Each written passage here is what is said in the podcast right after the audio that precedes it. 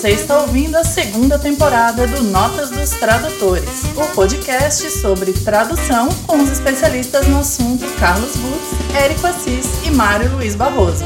Bom proveito!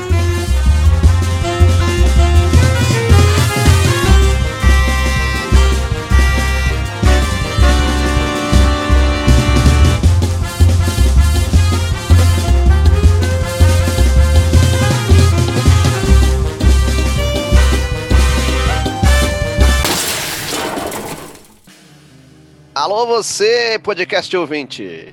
Aqui é Mário Barroso. Olá, aqui é o Érico Assis. E eu sou Carlos Rutz.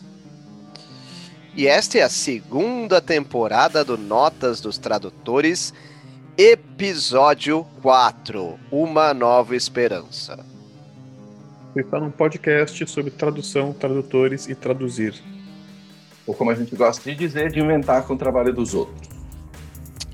Como vocês já sabem, nós três trabalhamos com tradução no mercado editorial, mas não só, traduzindo principalmente histórias em quadrinhos, mas não só, do inglês para o português, mas não só. E o programa de hoje é sobre o paradeiro da garotinha ruiva, sobre um cobertor companheiro e por que Beethoven é música para criança. Puxa. E o tema do dia são os 70 anos desde que Charles Schulz nos apresentou seu xará, Charlie Brown, e sua turma.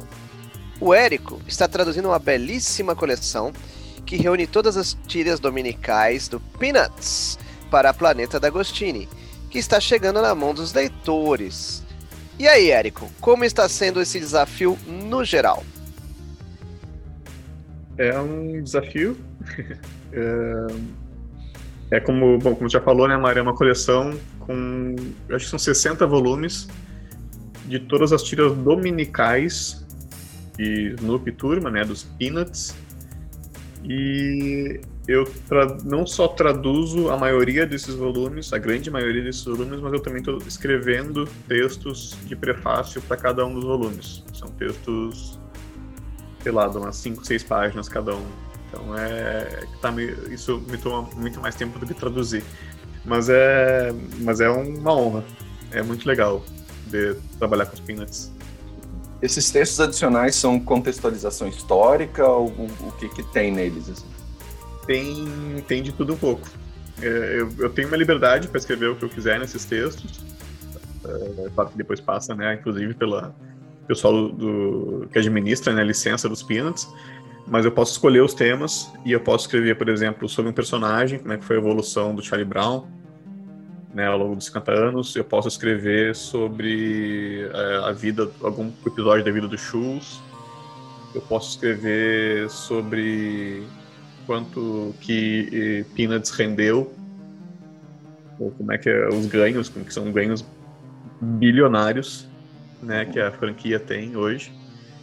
Eu posso escrever sobre a briga do Shoes com o Jim Davis, do Garfield, que eles tinham uma disputa.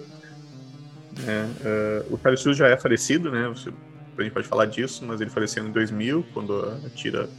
Ele acabou a tira e dois meses depois faleceu. Uh, e ele faria, acho que 100 anos já agora, ano que vem. Né? E, então tem... E tem muito assunto, né? E tem, muito, tem vários livros sobre uh, shoes e sobre os peanuts, tem muita coisa para eu pesquisar e para escrever. O, você falou que você traduziu a grande maioria, por que, que você não está traduzindo a totalidade?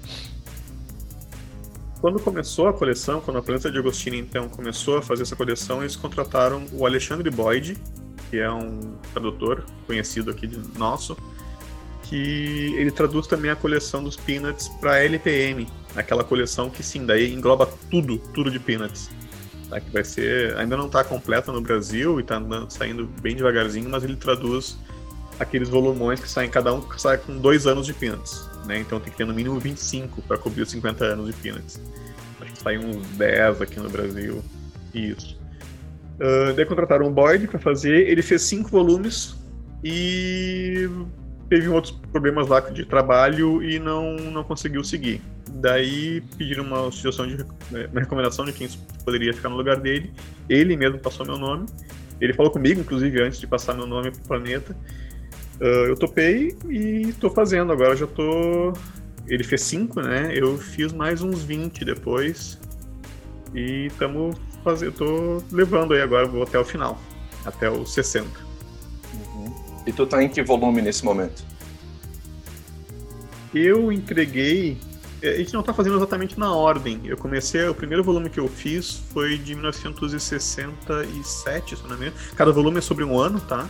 Cada volume tem todas as tiras dominicais de um ano. Eu acho que o primeiro que eu fiz foi de 67 e o último que eu entreguei foi de 91. O... Não, o primeiro que eu fiz foi 71, aí o último que eu entreguei foi 91. 67 foi o, foi o Boyd que fez. E eu, eu fui até 91, né? A tira vai até 2000, eu vou fazer até 2000 e depois a gente vai voltar lá pro início, que é 1950. Uhum.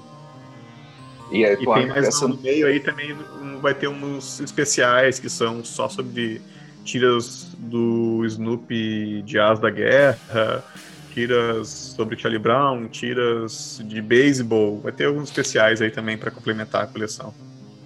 Essa antecedência te ajuda ou de qualquer maneira os teus prazos correm normalmente? Ah, olha, ajuda, né? Porque eu acho que até a coleção devia ter começado a sair no passado, uh, mas a pandemia atrasou tudo. Né? E eu ganhei, ganhei algum prazo aí com isso, né? Para fazer o. Não é um, um, trabalho muito grande, assim, apesar de serem 50 tiras por volume, né? É um, tradução é, é tranquilo ali para você fazer aquilo rápido. O que me pega mesmo é escrever essas introduções, que são textos originais, né? Eu não estou traduzindo, eu tenho que pesquisar, pensar, escrever, revisar 20 vezes e ter segurança de que tá, tá legal aquilo, né, para entregar, porque eu sei que aquilo vai ser bem, uh, como é que eu vou dizer, uh, bem pensado pelo pessoal da licença, né, para ver se aquilo pode passar.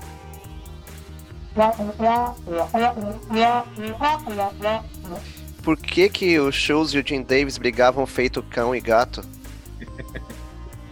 quem, quem tinha, quem vendia mais, quem tinha mais ah. leitor quem tinha mais jornais. O, o, o Davis apareceu, o Garfield, né?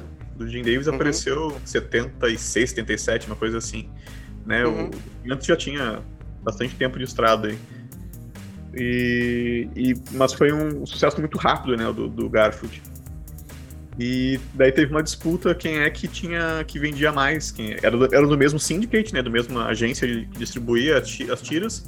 Uhum. E aí o Chus ficava ligando para lá para saber quem é que tava em mais jornais, se era ele ou se era o Garfield. Uhum. E Nossa, parece que ficou ligando até o fim da vida. Que obsessão nunca, canina, né? Nunca passou Mas... pelo, pelo. Nunca passou de Peanuts. Uhum. Chegou Mas, uma coisa assim, tipo. Uh, agora não lembro os números, mas é uma coisa tipo 3 mil jornais um, 3.100 jornais o outro. Uhum. Mas é o Shows ele foi mais ágil no sentido de licenciamento de produto, né? o Snoopy muito rapidamente virou uma série de produtos, né?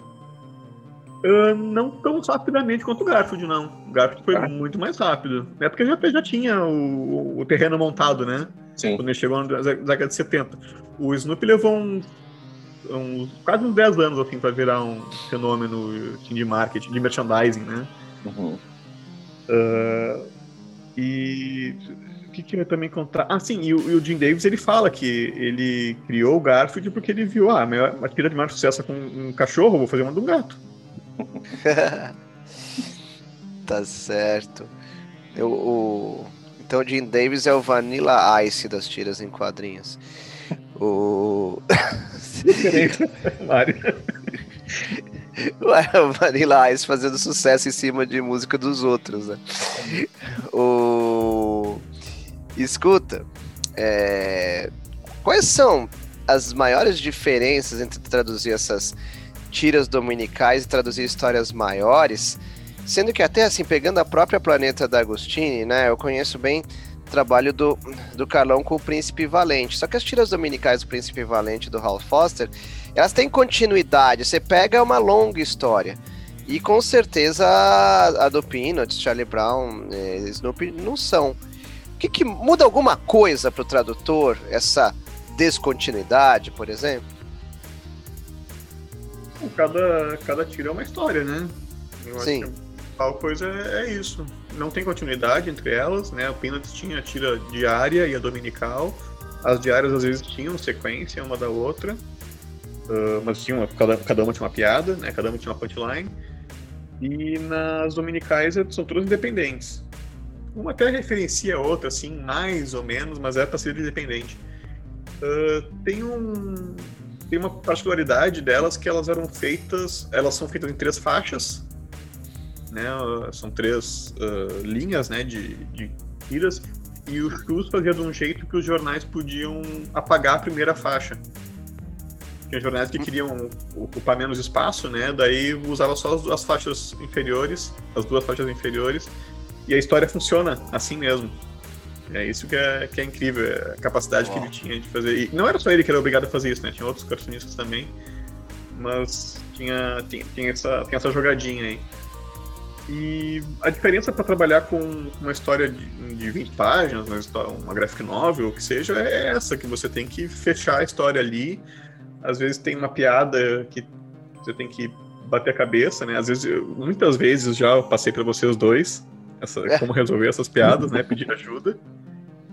Uh, e, é, e, é, isso, é que nem traduzir um livro de contos, é, em vez de um livro de prosa de 200 páginas, você traduz uma, um conto a cada 20 páginas, né, você tem que fechar naquele conto, pensar aquele conto, trabalhar aquele conto, o sistema daquele conto, né, e fechar.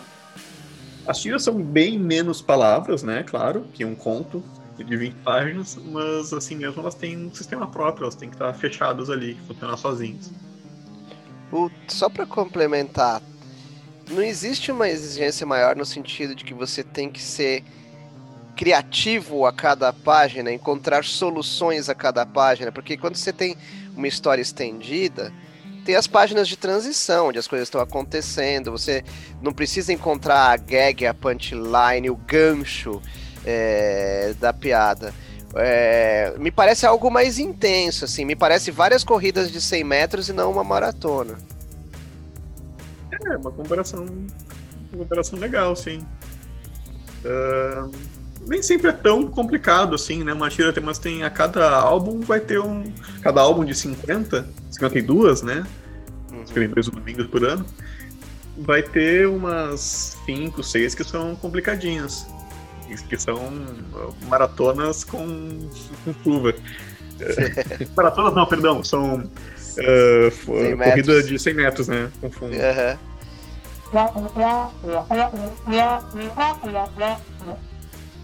Uh, com relação ao texto, Érico, tem alguma uh, uma pré-preocupação ou algum tipo de cuidado, já que é um material que está há 70 anos rodando por aí?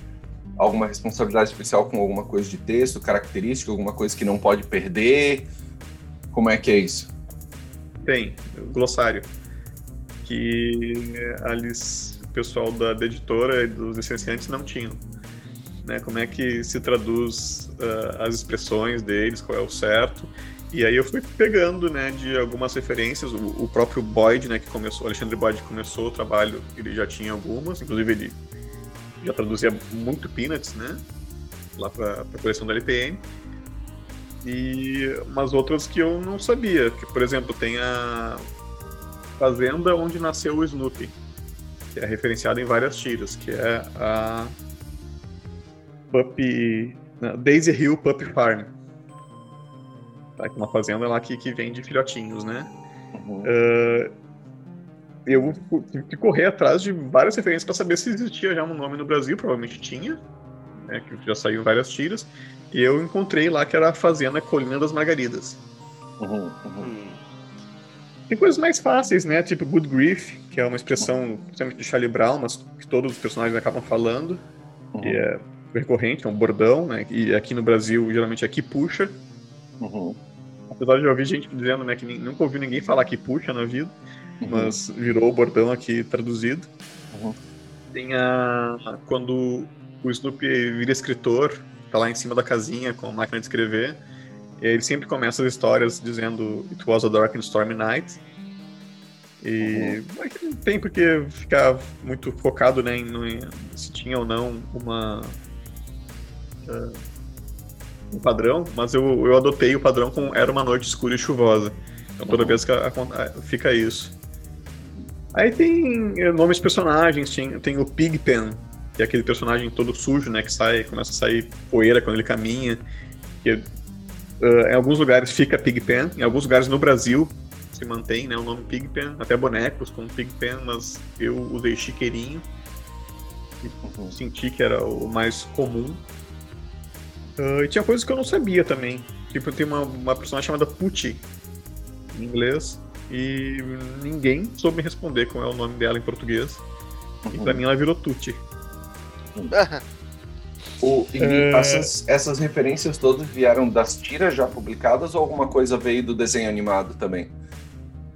Mais das tiras, mais das tiras. Eu, eu, eu, eu vi, assisti muito pouco desenho animado, sabe? Não hum. tenho uma, isso muito vivenciado, assim, de ter visto na TV, nem, nem nada.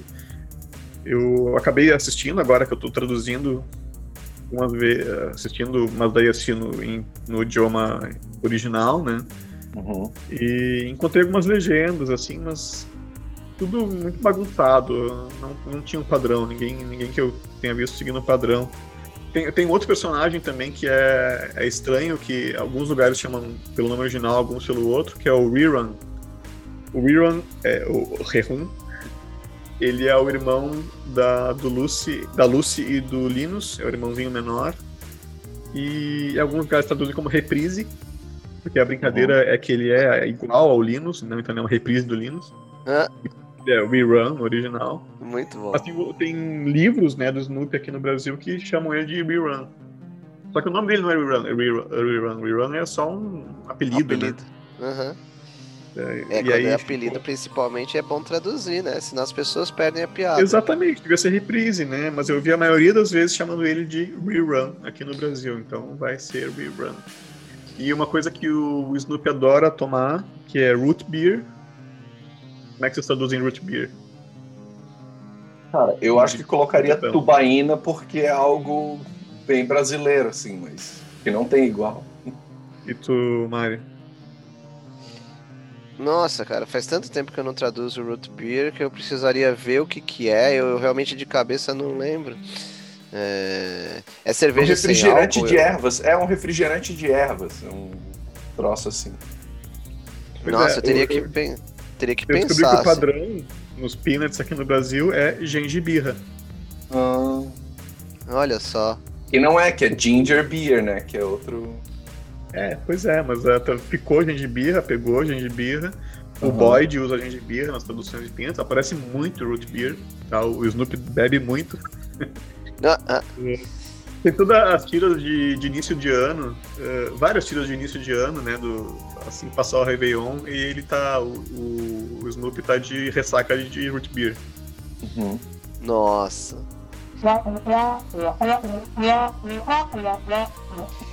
E escuta, para quem o Charlie Shoes faz suas tiras? É algo que pode ser lido em vários níveis? Como é que é? Eu entendo que é para ser lido em vários níveis. O... Tem, tem gente que acha que é para criança, tem gente que acha que é para adulto. Eu acho que era lido por todas as idades e que era entendido diferente de acordo com a idade.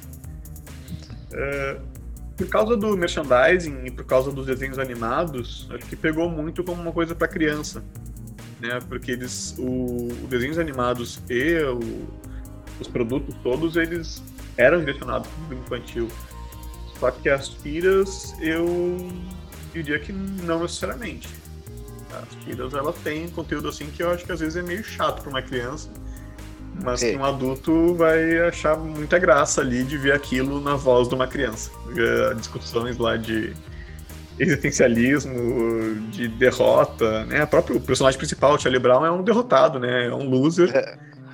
e, e, e, as piadas são em torno disso, de você viver a vida sendo atropelado pela vida. E criança talvez não, não veja graça nisso, ou veja uma graça de um jeito estranho, meio torto, assim. Uhum. Ele não consegue chutar uma bola na vida, né, cara? é a definição. A é culpa da Lucy, pô. Ah, eu tô falando no começo ali que não tá na ordem cronológica, né? Que tu acabou traduzindo algumas coisas fora da ordem exata, mas provavelmente a maioria sim, né? A maioria seguiu a ordem cronológica. É assim, as, as coleções da Planeta de Agostinho, elas costumam ter aquela lombada, né? Que uhum. se forma com, quando você junta a coleção. Uhum. E eles vão lançar fora de ordem, mas quando você juntar a lombada, você tem que colocar na ordem dos anos. Hum. Tá, então você vai receber, sei lá, o, o meio da, da, grande lombada e depois você receber o início da grande lombada. hum. é. Tu percebeu alguma evolução na narrativa, alguma coisa que mudou, inclusive características dos personagens que começaram de um jeito, mas acabaram crescendo para ter outro tipo de personalidade, outro tipo de relação entre eles? Conseguiu sacar alguma mudança? No que eu peguei, ainda não, porque eu peguei a partir dos anos. O que eu traduzi até agora, né? Dos anos 70 em diante. E acho que a partir dali já estavam meio fixados os personagens. Eu sei que lá no início não eram tão fixados. O, o Charlie Brown era bem mais sacana no início, ele não era tão loser. Né? As... Tinha outros personagens que se perderam. Uh, tinha personagens que acabaram trocando. Uh, uma, uma pet lá no início, não era pet pimentinha, que acabou transferindo a personalidade, personalidade dela para Lucy. Então eu, eu sei disso, mas o que eu peguei, uh, que eu já traduzi, não, não mudou muito. O que mudou é o. e que muita gente comenta isso, é o traço do Schultz. Que ele foi envelhecendo, né?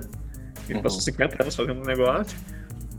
Ele teve ataque cardíaco, ele teve. ficou com uma tremedeira na mão, uh, lá pelos anos, fim dos anos 80, eu acho, por aí, e uh, se percebe, né, o traço bem mais tremido daí em diante. Então tem, tem essas mudanças. E eu já li também a biografia do Schultz, entre outros livros, né, e comenta ali muita coisa da vida dele, como é que ele colocava a vida nas tiras, e isso você vai percebendo como é que como é que muda né, a cabeça da pessoa e como é que ela sublima isso no, no que ela produz. Teve um, um, teve um volume, não sei de qual ano agora, que tinha. São só tiras dominicais, né? E tinha tipo quatro tiras sobre sorvete. E que eu achei que o Chu estava proibido de tomar sorvete aquele ano. É a única explicação. Ué. Mas se descobriu? Não tem como perguntar para ninguém sobre isso, mas eu sei que ele tava. Ele teve. Tava eu já tinha um capítulo na biografia, disse assim. O mês sem sorvete, alguma coisa assim. É. não, tão específico não, mas ele tava. Ele teve que fazer quatro pães de safena. Então ele tava com meio destruído, ele devia estar com uma, uma dieta bem restrita.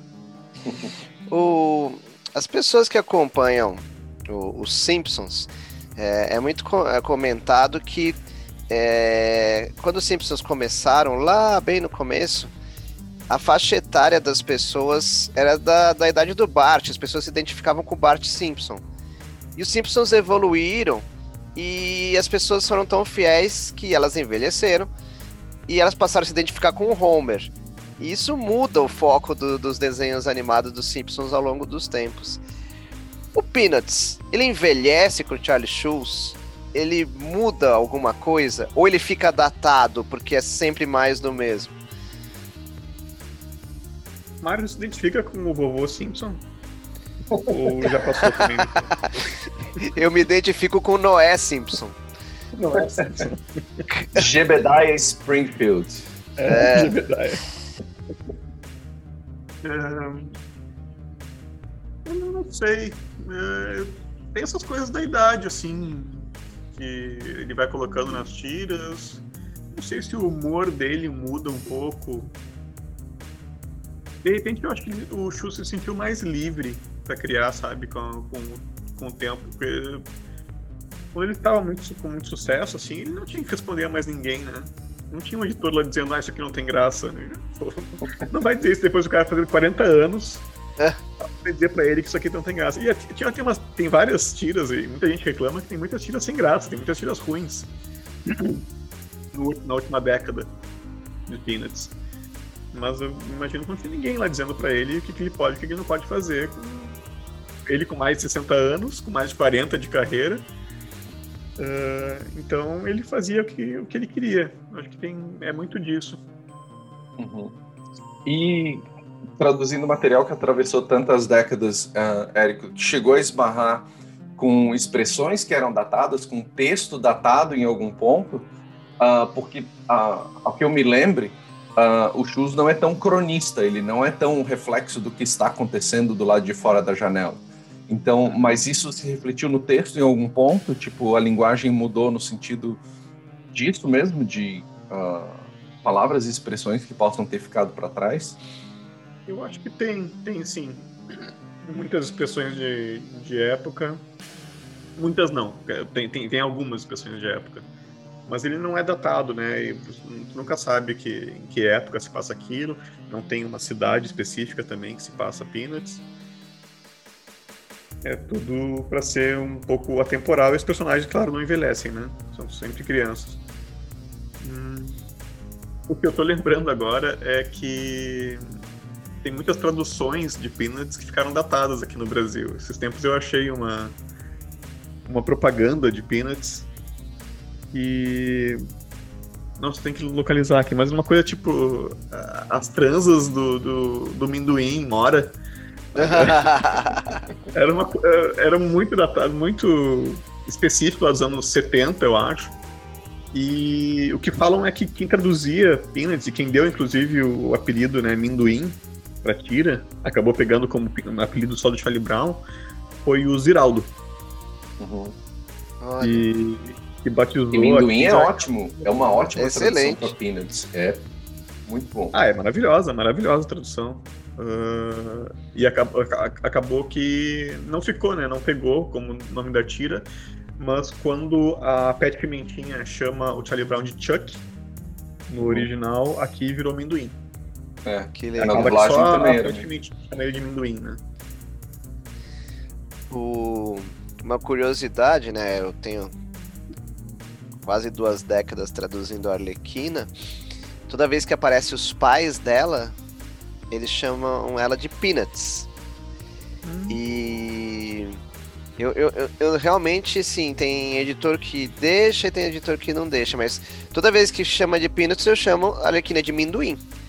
Que mas, legal. porque eu, eu, eu, faço essa homenagem, mas realmente depende do editor, assim. Tem vezes que não passa, que não acha legal.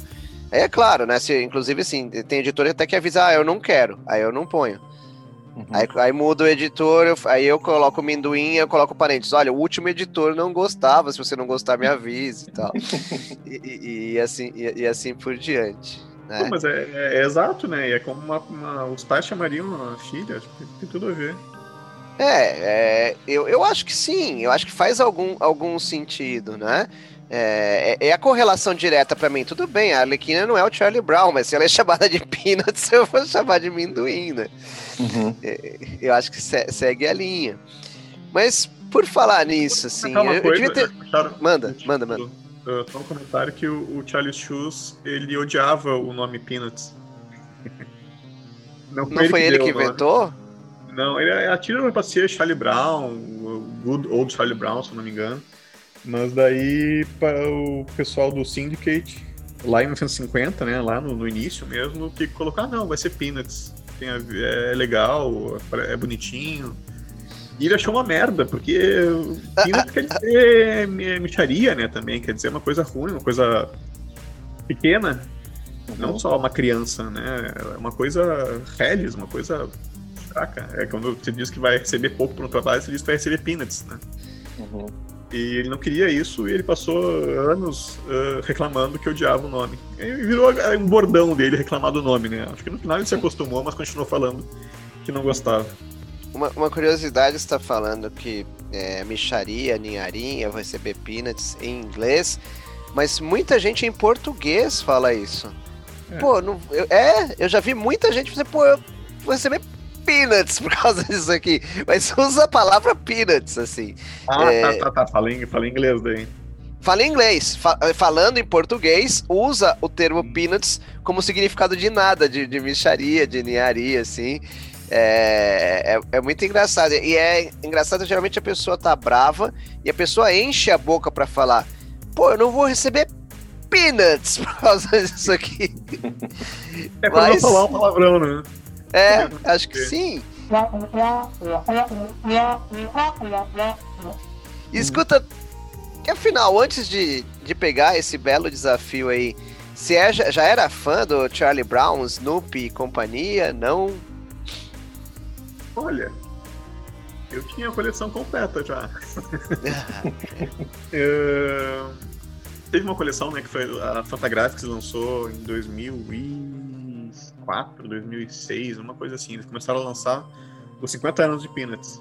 São livrões, livrões não, são livrinhos, mas são grossos, né, capa dura, bonitos assim, vem em caixinha.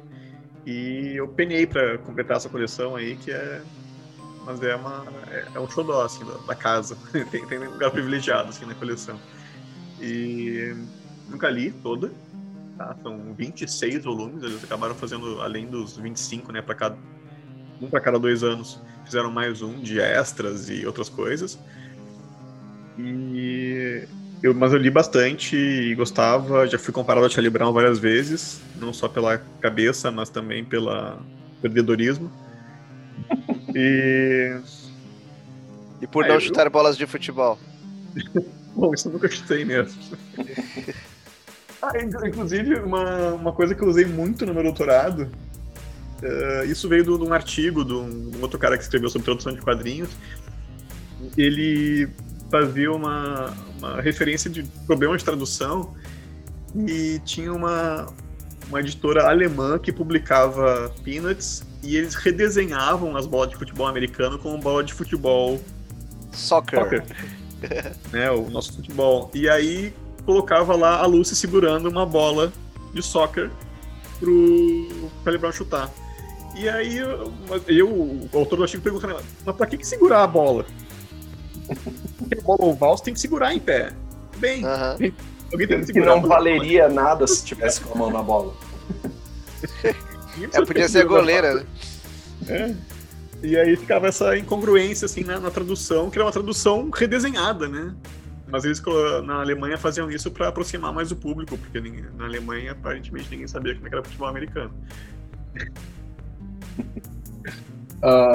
Cons- considerando o tamanho da obra e as especificidades de cada personagem, chegou a precisar fazer uma maratona, além da pesquisa que tu falou que fez de para olhar os termos certos, uniformizar o jeito que cada um deles fala, ou o glossário se resume a expressões muito específicas?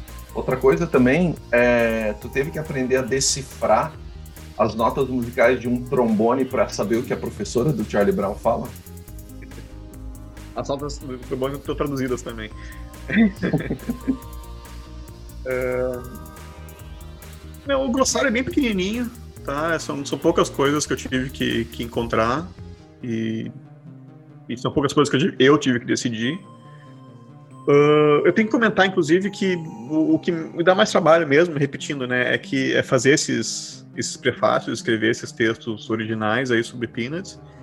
E a Planeta, ah, eu combinei com eles deles me comprarem uma coleção de referência. É, Eu já tinha então né, meu- meus, meus peanuts, né, eu já tinha minha, meus gibis, e é, esse- essa coleção da Fantagraphics ela vem inclusive com alguns textos de famosos, tem até um do Obama, que que é um Olha prefácio isso. do Obama num dos livros, tá? mas são bem bobinhos assim, são só textos dizendo que, porque a pessoa gosta de peanuts. Mas eles me compraram daí uma coleção de, de livros sobre peanuts. Eu já tinha a biografia do Shoes, mas tem um livro lá sobre Peanuts religião, tem livros sobre curiosidades de Peanuts, tem livro dos 60 anos, livros agora dos 70 anos, tem um livro, tem dois livros daquele designer Chip Kid que ele fez sobre ele e um fotógrafo. Eles entraram no estúdio do, do, do Shoes e fotografaram tudo do, do material que tinha lá. Depois que o Shoes faleceu, logo depois que o Shoes- faleceu, eles fizeram dois livros sobre isso. Uh, e aí tem um monte de curiosidades ali. Então eu tenho uma biblioteca bem guarnecida aqui que a, que a Planeta comprou para mim para fazer esse para escrever esses textos. E é- essa é a minha pesquisa no momento. Até tá saindo mais livros agora, né? Ano passado que eles fizeram 70 anos, que, que a Tira fez 70 anos. E saiu mais livro ainda, saiu um livro de entrevistas inéditas com o Chus, e eu tô uh, me abastecendo com esse material. Uhum. Uma curiosidade, como é que ficou a Márcia, que ela fala Sir, eu acho, em inglês, para Pet Pimentinha, né? Como é, é que ficou é, a sua versão? É senhor. É senhor. senhor? É bem, bem, eu já tinha visto, inclusive, o senhor. Aliás, estou lembrando agora de, de, de, ouvir isso nos desenhos animados. É, teve uma época que foi isso e tem uma que foi meu. Ei, meu. é, eu já ouvi o meu também. Eu já ouvi, alguém comentou comigo que, que teve uma época que foi meu. Mas eu prefiro o senhor. Uhum. Apesar de ocupar mais espaço. Né? e o senhor tem teria uma lembrança de alguma curiosidade ou algo que a gente possa ter esquecido, já que você está mergulhado na obra? Curiosidade do, Peanuts. Eu escrevi tantas que já, já soltei tantas ali. O último texto que eu escrevi, na verdade, eu acabei acabou virando um texto que vai, vai usar dois volumes da coleção. Que é um texto sobre o Franklin, que é o personagem negro dos Peanuts. Uhum. Uh, eu acho que é o único, fora alguns coadjuvantes, assim, coadjuvantes não, alguns extras que, que aparecem de vez em quando, figurantes. Né, ele é o único uh, personagem que passou a ser parte da turma e que é, que é negro. E ele foi criado em 68. Uh, já tinha 20 tanto, 28 anos de, de, de tira. E foi porque o Chus recebeu uma carta de uma, uma mãe, uma leitura, que ela, ela, dizia que era leitora também, ela, o marido era leitora, mas ela tinha três filhos também que liam e eram apaixonados por Snoopy. E ela dizia que ele ia fazer, o Chus ia fazer muito, muito bem para o país se a Kira tivesse um personagem negro. Porque praticamente não existia personagem negro em tiras de jornal. Por incrível que pareça, né? Em 68, Nossa. quase 70 anos de. mais de 70 anos de tira de jornal nos Estados Unidos, os personagens negros que, que tinha, parece que era o único, era o da Aninha Orfa, que era um, um mordomo lá do Nossa. Dead Warbucks. Uh, e, e, ela escreveu essa carta logo depois do, do assassinato né, do Martin Luther King, dizendo que o país estava dividido, o país estava caindo no, no, mais problemas com o racismo, e ela diz, olha, se tu fizesse um personagem negro, ajudaria bastante. E o Schultz odiava receber recomendação. Qualquer pessoa. é fosse de leitor, fosse de família, fosse de quem, de quem, quem quisesse. Às vezes ele, os filhos até falam hoje, né, que ele recebia, eles davam algumas dicas e o pai ficava puto e não queria saber de dica nenhuma. E, e ele incorporou algumas coisas que os filhos falaram, mas ele sempre dizia que era dele. Mas nesse caso, ele, ele disse que para ela, olha, é difícil, eu acho que vai ter muita gente contra, Uh, e eu também acho que eu vou ser meio paternalista se eu fizer isso, porque eu sou um branco aqui fazendo um personagem negro, eu não tenho essa vivência como um garoto negro. E, e ela daí a, a, pessoa respondeu, essa, essa mãe, mandou uma outra carta pra ele dizendo, olha, uh, eu também sou branca, né? Não sei se vai ser paternalismo, né? A gente fazer isso, mas eu tenho amigos, vários amigos negros que podem dizer que eu acho que, que vai ser um, um grande ganho Inclusive tem uma outra carta daí de um, de um amigo dessa, dessa mãe, aí um pai negro, dizendo que, olha, se for paternalista, vai ser o, o menor dos problemas. É, eu acho que vai ser um ganho de qualquer forma você fazer isso. Daí ele topou, colocou um personagem negro na tira, colocou o Franklin, e assim que apareceu o Franklin, não sei quantos jornais disseram que iam tirar a tira de circulação. Putz. Isso em 68, né? Pô, que absurdo. Já tinha passado na lei dos Nunca subestime, né? A ah. segregação já tinha acabado. E a primeira tira do Franklin é ele brincando com o Charlie Brown na praia. E aí vem gente dizendo, mas que, que praia é essa que pode brancos e negros junto? Ah, meu Deus. Ele tá na África do Sul? Uh, não, pois é, era, em alguns estados era, né?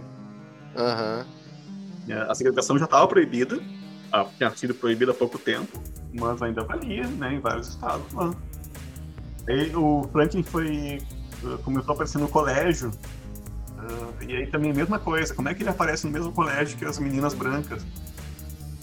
Uh, e, mas o, o, daí o editor veio conversar com isso com o Chus, né? E ele ele tentou, não, vai ser assim, deu. Ah, mas que legal.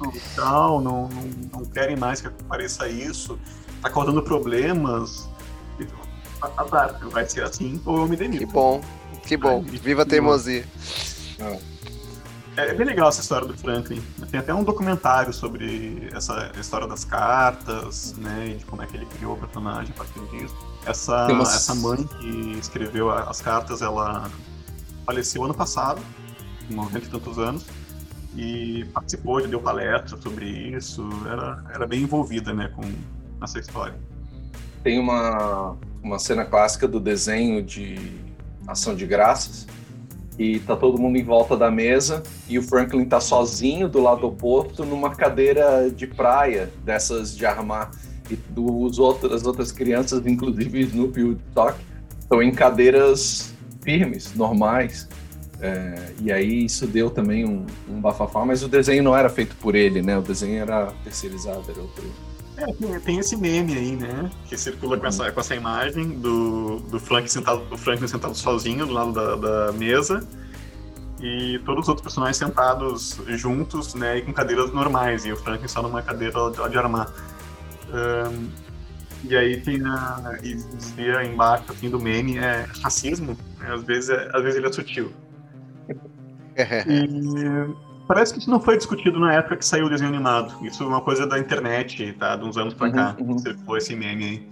Mas. Bom, primeiro, o Chus não, não é envolvido nisso, né? Talvez ele tivesse percebido na época, talvez não, não sei.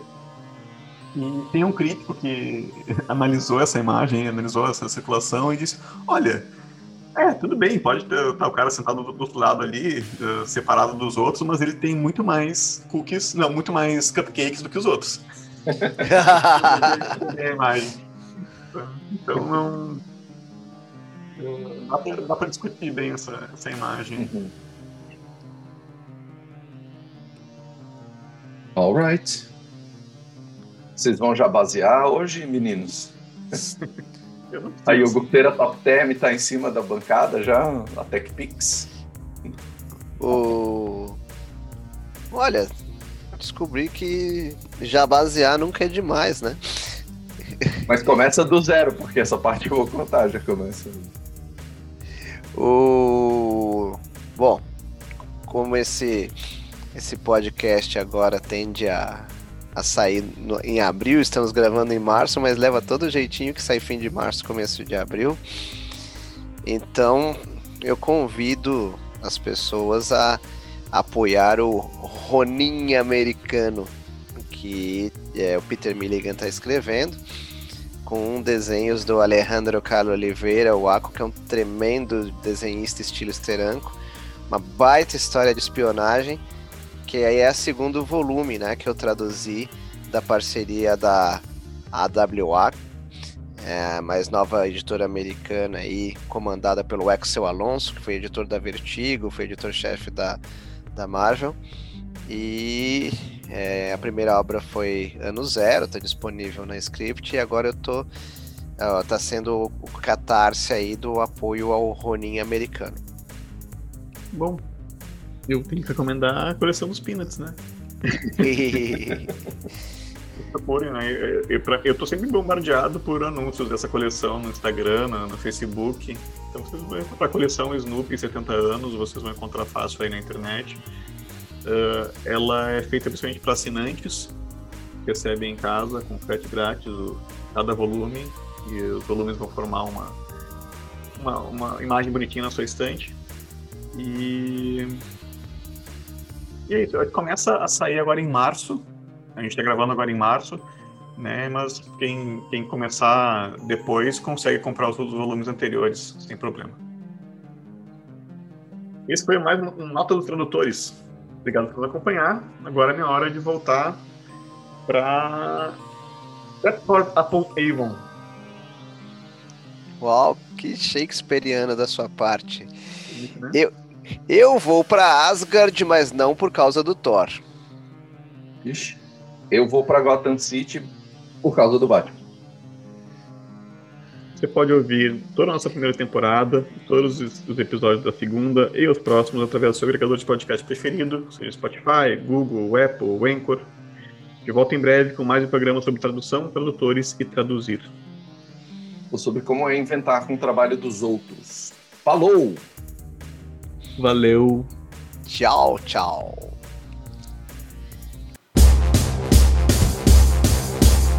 Espero que você tenha curtido mais esse episódio. Procure os anteriores, fique de olho nos próximos. Obrigado pela sua audiência e tchau, tchau!